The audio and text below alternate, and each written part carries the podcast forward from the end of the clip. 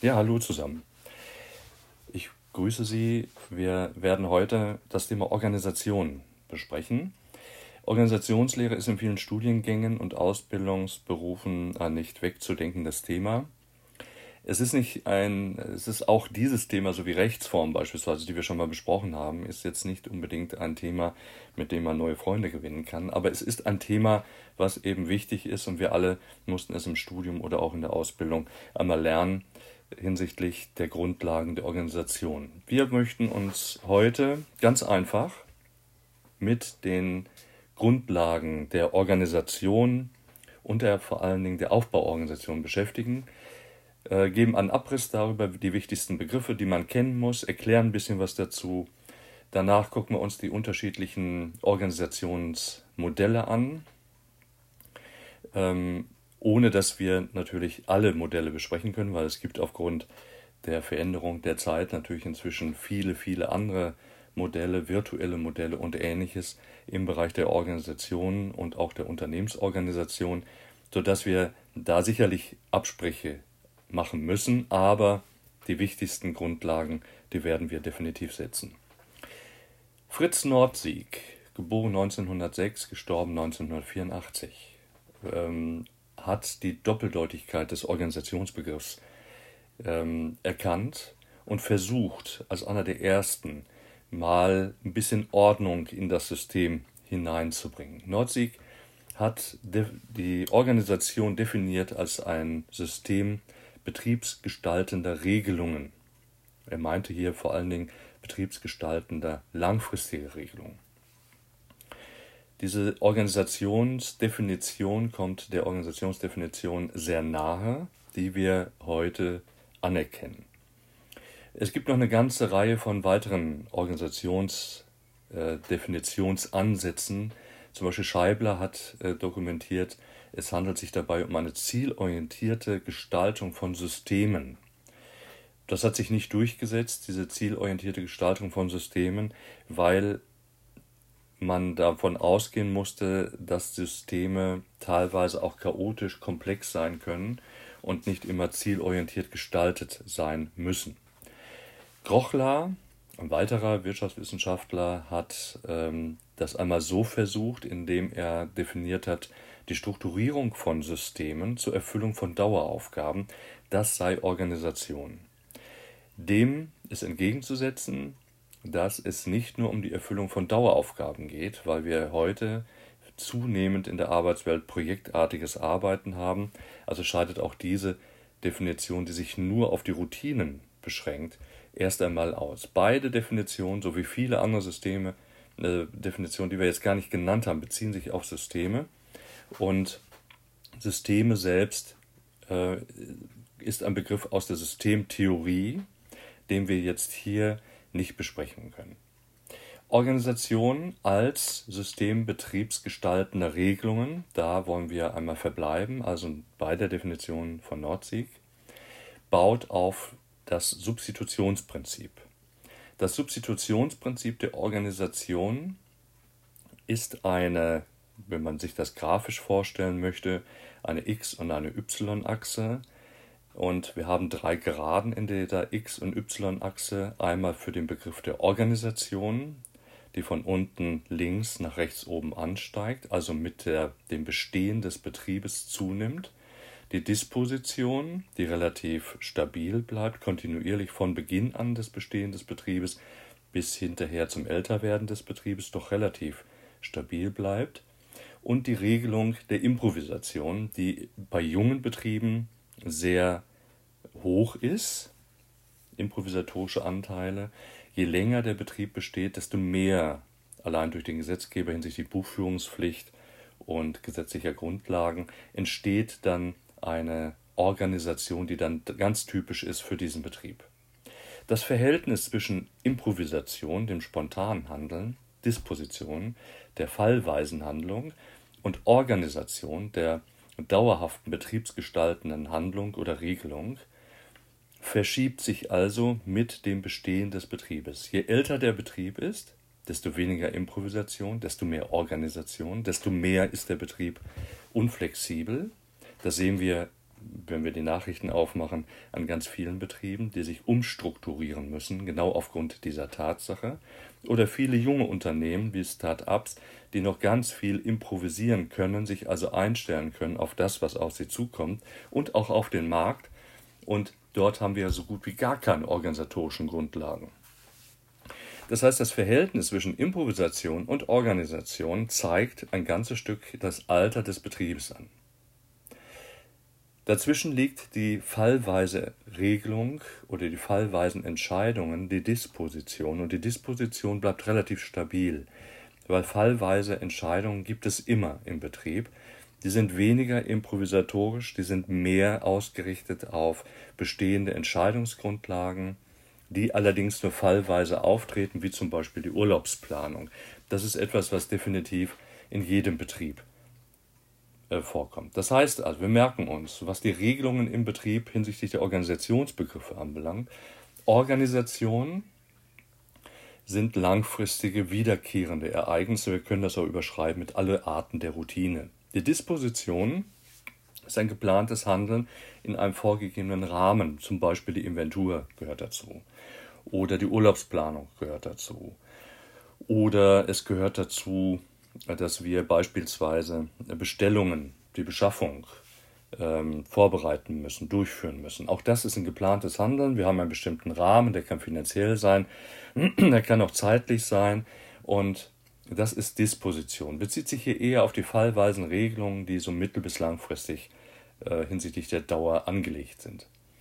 Improvisation bezieht sich nur auf das spontane Handeln aufgrund eines unvorhersehbaren Ereignisses, und ist häufig einmalig.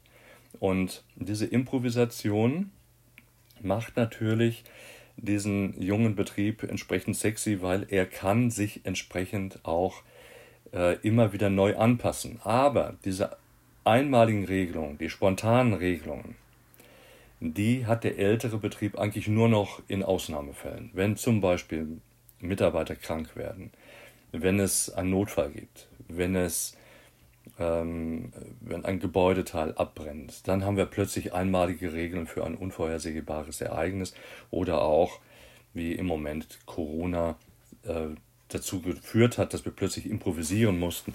Und so sind auch ganz viele Änderungen im Arbeitsbereich dann entstanden.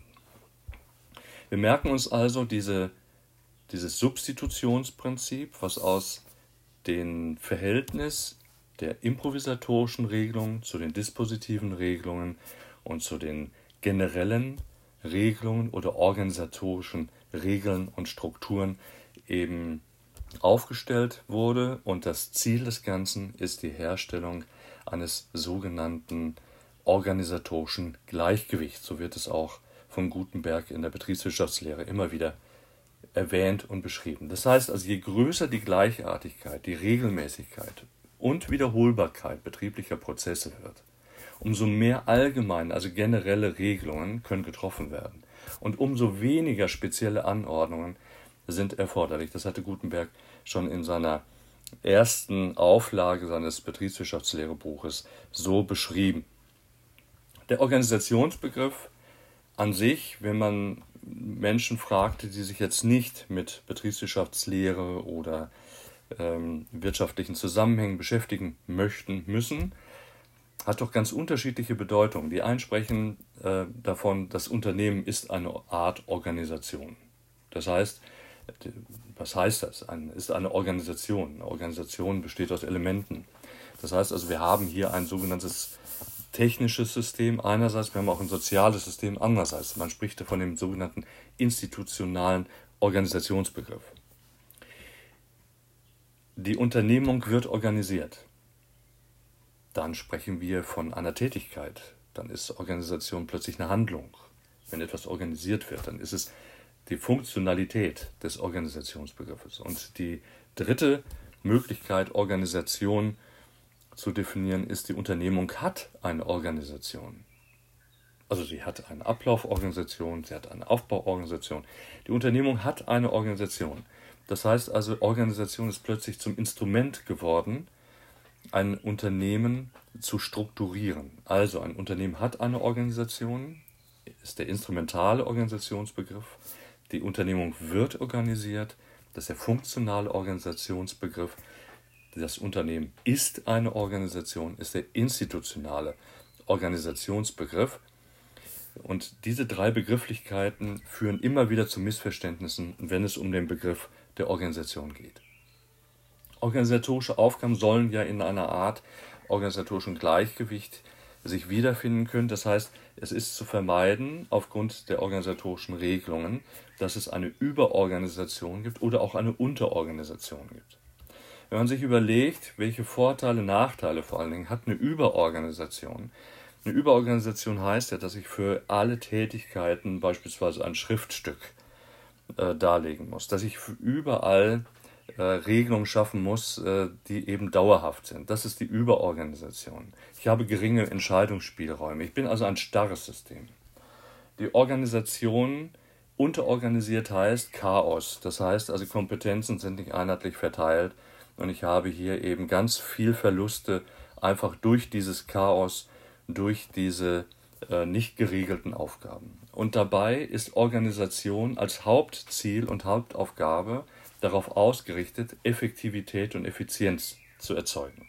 Effektivität dahingehend, die Dinge richtig tun, Effizienz, die Dinge richtig tun, das heißt, die richtigen Dinge tun ist die Effektivität, die Dinge richtig tun ist die Effizienz. Effektivität bezieht sich immer auf die Qualität der Dinge, wie ich sie tue. Effizienz bezieht sich auf die Quantität der Dinge, das heißt, dass ich etwas tue, was messbar ist, etwas tue, was organisatorisch wirtschaftlich ist. Und so kommen wir dann zum letzten Punkt, den wir heute besprechen wollen, nämlich dem Punkt der Aufbauorganisation. Die Aufbauorganisation ist die Struktur des Unternehmens. Sie spiegelt unterschiedliche Organisationsformen wider. Äh, wir haben hier zwei Begriffe äh, zu nennen. Einmal Wann tue ich es? Einmal im Rahmen der Neuorganisation, dann schaffe ich eine Aufbauorganisation, die Struktur des Unternehmens oder bei der Reorganisation, wenn ich äh, beispielsweise Schwachstellen beseitigen möchte oder das Unternehmen wachsen lassen möchte. Also Aufbauorganisation ist quasi ein Instrument unterschiedlicher Organisationsanlässe. Wir gucken uns jetzt die Aufbauorganisation im Zusammenhang mit der Ablauforganisation an, die für uns heute kein Thema ist. Die Aufbauorganisation, da geht es ganz einfach um die Über- und Unterordnungsverhältnisse, um Weisungsbefugnisse und Instanzwege. Da geht es darum, dass Sachmitteln Stellen zugeordnet werden können und dass Teilaufgaben auf organisatorische Einheiten, die Stellen und Abteilungen übertragen werden können. Die Ablauforganisation ist ein reines Prozessphänomen. Das heißt also, wir haben hier eine Reihe von Arbeitsprozessen, die untereinander, die nebeneinander, die auf jeden Fall in einer gewissen Taktabstimmung dann stattfinden. Wir haben eine sogenannte Terminierungs- oder Reihenfolgeplanung. Und wichtig ist bei der Ablauforganisation, dass wir eben möglichst materielle oder auch immaterielle ähm, Nutzen ähm, Ziele erreichen können. Das heißt also, Informationen zum Beispiel schnell übertragen, Aufgaben schnell überlegen ähm, und anschließend durchführen oder einfach, dass der Vollzug der Aufgabe in einer bestimmten räumlichen und zeitlichen Dimension eben stattfindet. Wir bleiben bei der Aufbauorganisation, die dargestellt wird als Organigramm. Das Organigramm ist eine vereinfachte Darstellung der Organisationsstruktur in Form von Rechtecken als Symbole für Stellen, Verbindungslinien als Weisungsbefugnis. Organigramme veranschaulichen die Eingliederung einer Stelle in der Gesamtstruktur und die Art der Stelle, sei es eine ausführende Stelle, eine Instanz oder ein Stab. Die Unterstellungsverhältnisse, der sogenannte Dienstweg, wird über Linien dargestellt. Und dann haben wir noch weitere Beziehungen, wie zum Beispiel Querverbindungen oder Ausschussmitgliedschaften oder Projekte, die im Organigramm dargestellt werden können. Die Begriffe zum Organigramm, die man sich merken muss, ist, dass die Stelle immer die kleinste organisatorische Einheit im Unternehmen ist und die Abteilung ist eine Organisationseinheit mehrerer zusammengehörender Stellen unter einer einheitlichen Leitung. Das heißt, die Abteilung ist also im Prinzip eine Gruppe erst einmal von, unter, von gleichartigen Stellen. Stelle mit Leistungsbefugnis nennt man Instanzen. Die Zahl der Stufen der Betriebshierarchie nennt man die sogenannte Instanzentiefe. Die Zahl der Instanzen auf einer Stufe ist die sogenannte Instanzenbreite. Und nur die ausführende Stelle ist dann sogenannte normale Stelle, die die kleinste organisatorische Einheit dann eben darstellt. Hinsichtlich der Art der Organigramme kann ich unterschiedliche Organigramme darstellen. Virtuelle Unternehmen haben definitiv ein anderes Organigrammverständnis als jetzt das klassische Unternehmen. Die Grundtypen bauen sich aus zwei Systemen zusammen, nämlich dem Einlinien- und dem Mehrliniensystem. Die Merkmale des Einliniensystems, jede Stelle erhält nur von einer Instanz Anweisung, jede Stelle ist nur einer Instanz verantwortlich gegenüber und jeder Mitarbeiter hat auch nur einen Vorgesetzten. Der Vorteil ist klar, wir haben eindeutige Dienstwege, wir haben eine sehr erleichterte Kontrolle und der Nachteil ist, es ist ein sehr starres System. Ein System, was eventuell auch zu Überlastung des Vorgesetzten führen kann. Das Mehrliniensystem sollte dann die Nachteile des Einliniensystems so ein bisschen nehmen. Das heißt, also jeder Stelle sind mehrere Vorgesetzte unterschiedlicher Funktion zugeordnet. Somit verteilen sich die Tätigkeiten auf mehrere Vorgesetzte. Und jeder Mitarbeiter hat auch mehrere Vorgesetzte. Das verkürzt sicherlich die Dienstwege und schafft ein sehr flexibles und spezialisiertes System. Aber es gibt viele Abstimmungsprobleme, es gibt eine schwierige Kontrolle und es gibt zwischen den vorgesetzten Stellen auch ein Kompetenzgerangel. Jetzt hat man diese Grundtypen weiterentwickelt, weil man äh, gesehen hat, dass die Unternehmen sich auch weiterentwickeln.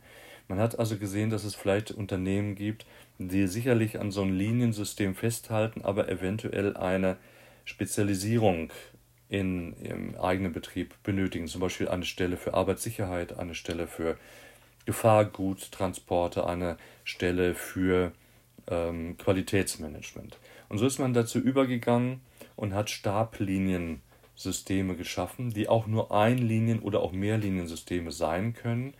Der einzige Unterschied ist, dass es diese Stabstelle gibt, diese beratende Stelle ohne Weisungsbefugnis. Das sind die sogenannten Stäbe. Sie haben eine ausschließliche Unterstützungsfunktion für die Instanz, der sie zugeordnet sind.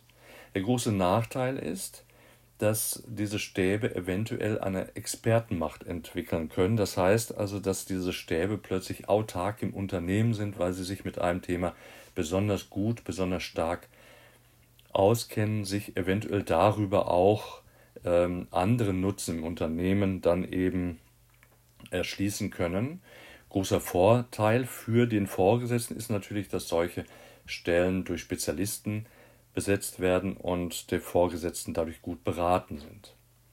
Wenn Unternehmen größer werden, reichen Stabstellen, Mehrlinien, Einliniensysteme nicht, dann braucht man Unternehmen in Unternehmen und deshalb hat man die sogenannte Spartenorganisation geschaffen, wie sie heute üblich ist in jedem Konzern.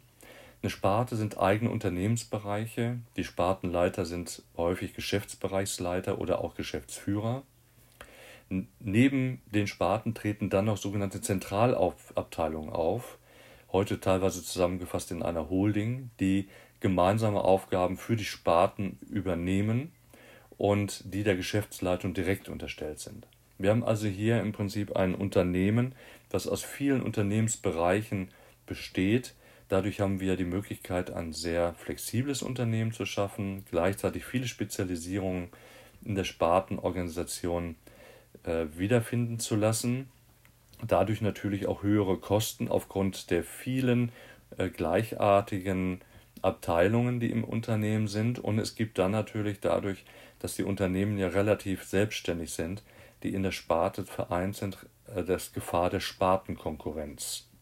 Spartenorganisationen nennt man auch divisionale Organisationen und ist ausschließlich gemacht für große Unternehmen mit unterschiedlichen Geschäftsbereichen. Und zu guter Letzt die letzte kombinierte Form der Organisationstypen. Da haben wir die Matrix-Organisation. Die Matrix-Organisation oder auch Projektorganisation genannt, ist eine Kombination aus Funktions- und Spartenorganisationen. Es gibt in dieser Matrix Schnittpunkte zwischen den einzelnen Abteilungen und eventuell zugehörigen Projekten. Es gibt darüber weitgehend gleichberechtigte Abteilungen und Projekte und Geschäftsleitungen, die allerdings nur bei Unstimmigkeiten eingreifen.